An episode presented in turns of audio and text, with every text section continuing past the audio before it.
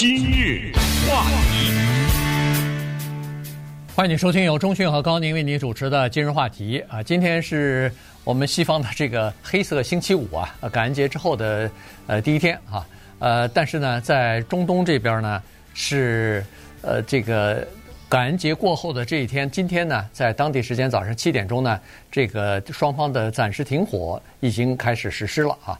呃，我看今天早晨的报道呢，是说十三名那个哈马斯被呃被哈马斯劫持的这个十三名以色列的人质已经被释放。那么稍晚的时候呢，这个三十九名呃关在。这个以色列监狱里边的巴勒斯坦人呢，也会获得释放啊。这个是交换条件嘛，一比三，你放十三个人，我乘以三就是三十九个人啊。这是第一天的交换的情况。那么第二天情况怎么样呢？现在不知道。不过从目前看上去呢，呃，情况还算稳定啊，就是没有发生爆炸呀、交火啊这方面的情况。因为现在停火刚刚开始。那好了，现在在这个呃这个。以哈之间的暴力冲突，然后以色列的军队进入到加沙地带，然后各种各样的轰炸呀，造成平民的死亡等等呢，这些事情呢，它掩盖了另外的一个事情，就是在约旦河西岸呢，有不少的巴勒斯坦人，由于各种各样的，呃，甚至有的时候你感觉是有点莫名其妙的原因呢，被以色列所拘捕。主要是拘留啊，然后拘留以后也不经审判，也不需要呃这个定罪，然后就可以无限期的关下去。这个事情呢，现在引起了国际社会和媒体的关注。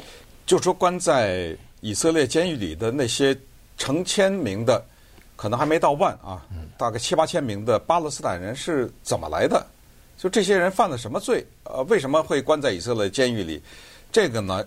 由于这一次的人质交换引发了人们的注意，那也顺便再补充一点，就是今天早晨呢，哈马斯在释放了十三名以色列人以外，又额外的释放了十二个人。这十二个人呢，没有在谈判的条约当中，就是放了十二个泰国人。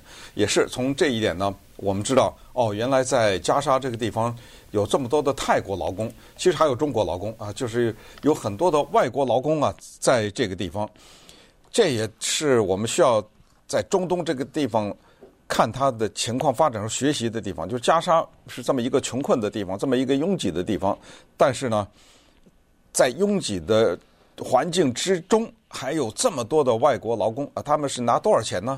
呃，他们是在这个地方干什么呢？等等呃，但是有一点你几乎可以百分之百确定，呃，就是他在这里面工作，他的收入一定比他的家乡。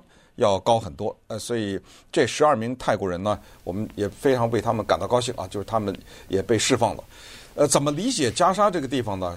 举这样一个例子啊，也许不太确定，不是太准确，但是有一个借鉴，就是什么呢？就是一个占领区，就这地方呢，是以色列一九六七年打下来以后，他把它这地方的一个占领，这个占领的概念呢。有点像二战的时候，比如说德国啊占领了什么波兰呐，占领了一个地方；比如说日本，比如说占领了中国某一个地方。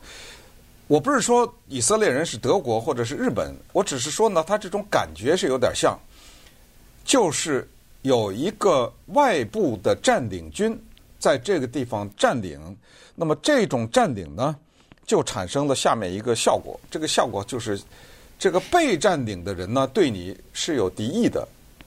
然后这个占领军呢，处在一种惶惶不可终日的紧张的状态当中，就像当年法国人占领呃阿尔及利亚一样，呃，他一会儿这儿炸你一下，一会儿那儿呃刺激你一下，一会儿这儿给你扔个石头，就是不断的来刺激你。所以你为了确保你的占领军的安全和为了确保你大量的住民在这个地方的安全，因为不断的有犹太人被移居到呃西岸这个地方，为了确保他们的安全呢。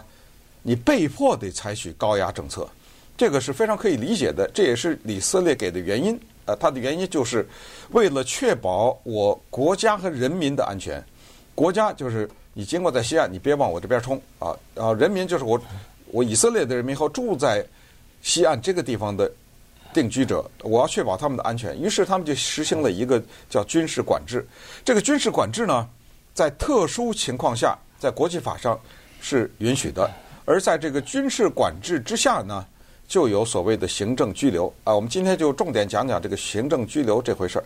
因为军管呢，它一个特殊的含义就是它可以违背一些平常的法律。因为我是处在一种军管的状态之下，所以我可以定出一些特殊的在军管情况下的这个法律。这种法律可以在外人看来非常的离谱，但是因为他戴了军管这帽子，所以我可以非常名正言顺的去执行这些法律。对，呃，所以呢，在这个军管法律的情况之下呢，呃，从现在的这个，比如说联合国的呃什么人道。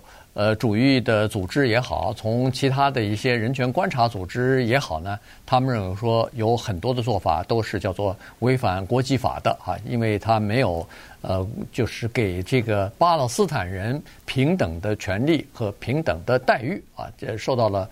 不公平的，比如说是不管是镇压也好，是居民呃拘留也好，这里头有若干例子哈。那呃，其实以前在讲到那个约旦河西岸的时候呢，我们曾经有一集有一集节目说起过这个地方啊。这个地方呢，它现在等于是分成 A、B、C 三个区域吧。第一个区域呢是 A 区，咱们假设这个是这个巴勒斯坦人。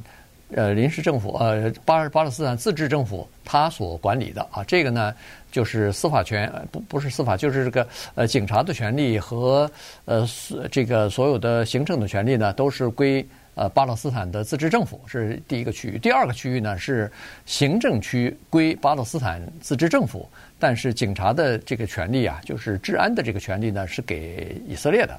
那么第三个区域呃占的地方就更大了，大概百分之六十左右。这个整个的行政和行政管理和警察的这个权利呢，全是呃以色列的啊，所以这个给巴勒斯坦自治政府全权管理的这个地方，大概是在约旦河西岸占百分之十八左右。那 B 区呢，大概是二十二啊，所以呢，呃，这个 C 区呢，大概是百分之六十，就是这么个情况。那当然，你 A 区到 B 区，B 区到 C 区是是是不是可以走呢？是可以的。只不过你通往这些区域的地方路道路，它又都有关卡，呃，然后你要出示各种各样的身份证啊什么的，呃，就是然后才获得允许才可以进去。但是进去以后，呃，你比如说游行啦，你比如说是呃，才就是有有一些这个这个行为，呃，如果要是以色列方面认为你是呃违反了他的军管法的话，那就会。被警方拘留，你说这是一个正常的拘留的或者是生活的情况吗？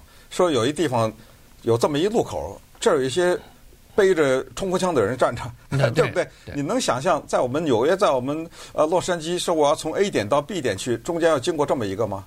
对不对？可是多少年来，这都一九六七年了，对不对？对，多少年来，这儿人就你知道人就是这样，他习惯了嘛。但是。当出现一个背着冲锋枪的人，或者若干个背着冲锋枪的人，当你看到这些高墙，当你看到这些铁丝网，当你看到这种 各各种各样的新闻报道，是说，呃，一会儿说这么一个人，呃，因为一个什么原因啊被打死了，这还跟美国警察打死黑人还不一样。这个巴勒斯坦人，呃，有对他们的这个军管的要求啊，就是更具体了。呃，甚至什么举了国旗啊，对不对？呃，在包括在网上说了什么，这个都构成行政拘留。而且关键是呢，在军管的情况之下，如果审判你或者抓你，啊，不需要理由，就过去说你抓我为什么抓我？呃，我找个律师不行啊，你没有，你失去了找律师的权利。我是犯了什么罪啊？你抓我，我我你别管，我先抓了你再说啊。他整个是超越了这些，而且呢。哎，军管的情况下，这个做法都是合法的。哎，因为它是军事管制，那么这个时候呢，就产生了这个行政拘留。而行政拘留，谁审判你啊？如果轮到一天你是被审的话，军事法庭，呃，用军事法庭审问老百姓。那么接下来我们就看看这种审理的被定罪的比例是怎么一个样子的，以及啊，他这种审理跟平常老百姓有什么不一样？今日话欢迎您继续收听由中讯和高宁为您主持的今日话题。这段时间跟大家讲的呢是这个约旦河西岸啊，在这个以色列的呃军管法的这个管理之下呢，有不少的呃巴勒斯坦人啊，他们被叫做刑事拘留啊。当然有一些人呃违反了各种各样的这个呃法律的规定，那肯定就被判刑了啊。但是还有一些人呢是叫做刑事拘留，行政拘留啊，行政拘留。那么这个行政拘留呢是现在被。人权组织认为说这个是属于叫做镇压，或者说是对巴勒斯坦人不公平的一个一个待遇啊，所以呢，这个呃现在就引起了很多的这个争议了哈。呃，你比如说，在这个一九六七年以来啊，这个巴勒呃这个约旦河西岸不是被以色列就占领了吗？整个，那么他们的这个法律呢，从那个时候开始到现在，通过了一千多条有关于军事法的这个内容的规定啊，有一些是你比如说呃，不能举着这个牌子去游行啊，呃，不能是进入未经许可进入某一个区域啊，然后。呃，还有一些比较松散的规定，就是说解释非常宽泛，没有一个具体的解释的这个规定的，都叫煽动。哎，对，这个罪名呢叫做煽动啊。这个煽动呢，有可能是你在呃这个社群媒体当中，呃，刊登了一段《可兰经》，或者说是呃上这个社群媒体当中。呃，弄了一个大大的这个巴勒斯坦旗，呃，这个有的时候在特定的上下文的条件之下，这就属于煽动啊。所以，呃，有一些人呢，就呃，因为各种各样的这种呃违法的行为吧，的这对以色列人来说，这个就是违法了。所以呢，这些人就被叫做行政拘留了。这拘留一下子，他既可不，他既可以不要对你提出起诉，也不需要定罪。可以叫做无限期的关押。嗯，呃，这种呢，刚才说过，因为是军方制定的，而且是一千多多条，一千多条啊，这都是额外的。呃，比如说一个国家有宪法，宪法下面还有具体的，一各种各样的，比如犯了这这个罪是什么刑，都有这些法律早都有，以色列也有。但是因为统治西岸这个地方呢，他要凭空增加了一千多条。那这个时候，那他这个行使行政拘留的范围就大多了。他就说：“哎，你这是触犯了第八十九条，对不对？哎，你那个是一百二十三，你触犯了，不行，我把你给抓起来。”所以为什么我们说西岸呢？因为加沙不存在这个问题，加沙没有以色列驻军呐，对不对？啊，他没有把那个加沙给拿下来，他把那个加沙给放出去了。当然，这样就滋生了哈马斯，那这又是另外一个问题。现在是不是以色列要在加沙这个地方？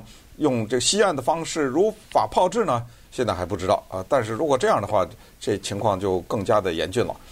所以加沙我们今天不提，就是西岸这个地方，西岸这个地方呢，过去是巴勒斯坦人，后来一仗打下来，打下来驻军，我把这个地方占了。但是占了以后呢，还没有说从此以后，比如说一九六七年，这以色列的了啊，以色列的版图含这块地方，它也没有，呃，它就叫做呃占领军，呃，它目前是这么一个状态，而。他要把这个地方归为以色列这个事儿呢，在国际上的反弹也是非常大的。呃，在中东和平进程当中，也有一个声音，呃，说要以色列叫叫离开西岸嘛，对不对？这个就是让以色列离开西岸，这是在很多的时候，这是在谈判当中的一个必备的条件。而且我们也知道，啊，巴勒斯坦这个地方呢，它有一个行政机构就在这儿嘛，啊，就在西岸这个地方啊，有总统啊，有什么的，所以所以西岸这个地方呢，就变得。非常的麻烦，而关键是这一次交换人质和囚犯的过程当中的人们注意到，在以色列监狱中关押的人当中呀，有好几千是未成年的人，有什么十二三岁的、十五六岁的这种孩子，怎么都是关押在这个地方呢？他们这些人当中的绝大部分是叫做行政拘留，就是他没有去抢银行，比如说啊，他没有去。袭击以色列人，但是呢，他有很多的时候用这些孩子啊，可以让他们招供一些其他的人。那么这就涉及到另外一个问题，也是这一次呢，因为这一次的以哈的冲突在国际社会引起关注的，就是所谓的酷刑这个问题。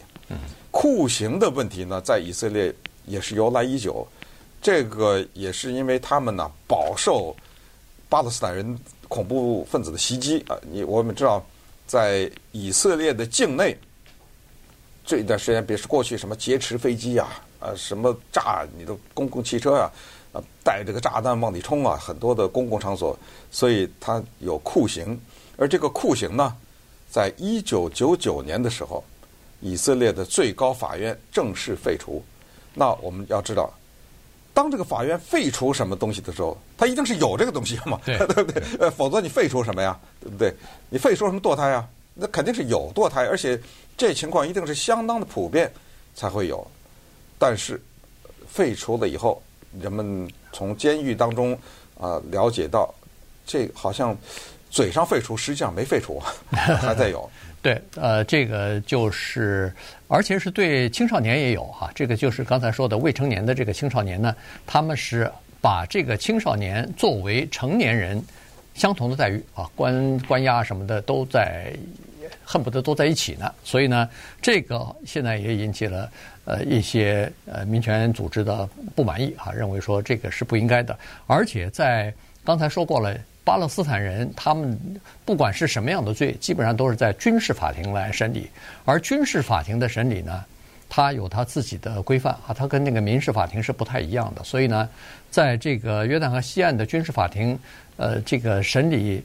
判刑啊，就是定罪的这个比例之高，几乎快到百分之百了。也就是说，百分之九十九，我看是百分之九十九点七了啊。呃，对，差不多百分之九十九点七。就是反正你只要被抓，基本上都被定罪。哎，对，都都是被定罪。你说你有没有申诉的权利呢？可以，可以上诉，但上诉的呃被批准驳回原判的比例是多少呢？百分之一点二所以呢，基本上就是说，呃，你只要被抓，你就可以几乎肯定就一定会被定罪啊，几乎是这么个情况。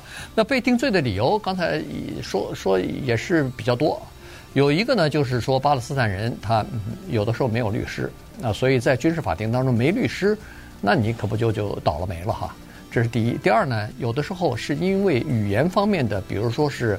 呃，翻译的不准确，或者说是语言方面的，呃，这个陈述你一个词用的不准确，那行了，你整个的证词全部不能用。呃，这个就已经你说的这个叫做前言不搭后语，但实际上 就是因为你翻译的某一个词不准确而已啊。但是你这一下子就失去了很多你本来有的这个 credit 啊，所以 这个就是定罪比较高的原因。那儿童他未成年的人。他会受什么酷刑呢？一个就是肉体，就是殴打了啊，这个各种各样的都有。第二就是，呃，非人道的对待，就侮辱嘛，哎，侮辱他，撒尿啊，哎，往你身上撒尿、吐口水什么的，呃，各种各样的东西。第三呢，就是单独关押，呃，就是说一个囚牢里头没有任何其他的人，就你一个人。这个时候，其实你不要小看哦，这个人好像清静了一下，呃，被关押一个人被关押超过一定的时间，这个人。心理和精神就会出现问题，尤其是青少年哈，所以这个是蛮大的一个事情。所以现在反正呃以巴以哈冲突现在爆发之后，然后交换俘虏啊，交换这个人质这个事情背后呢，就牵扯出来约旦河西岸的巴勒斯坦人目前的这个待遇。